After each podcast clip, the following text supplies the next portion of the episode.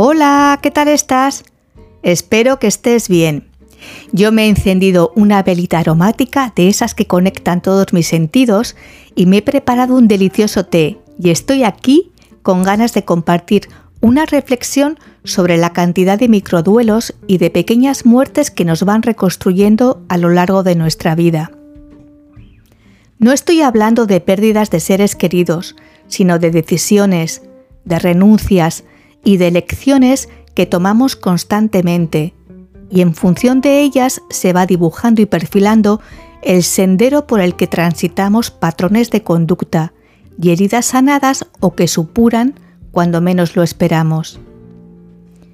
Quiero durante estos poquitos minutos abrir un espacio para tomar conciencia de que día a día tomamos infinidad de decisiones, desde las más cotidianas como qué me pongo o qué preparo para comer, hasta otras de gran calado. Cada vez que te dices sí a algo que te apetece mucho, se expande tu energía de manera natural.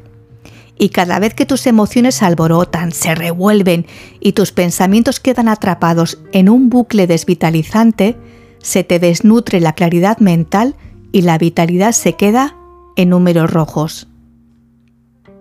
Cada persona es la suma de todas y cada una de las decisiones, de renuncias y de las pequeñas muertes a las que se va enfrentando y que le confrontan constantemente.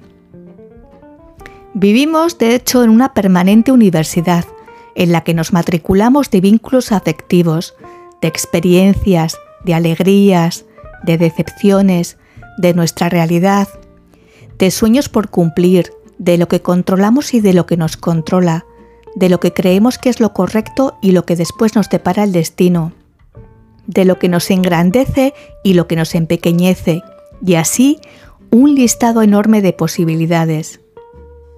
Y después, sí o sí, nos toca en un momento u otro ponernos las pilas y empezar a desmatricularnos de las interpretaciones que hacemos sobre lo que vemos, oímos, sentimos, percibimos y desintoxicarnos de todo ese embrollo subjetivo que conforma nuestra paranoia diaria y que nos quita fuerza y nos aleja de lo único real, que es nuestro presente.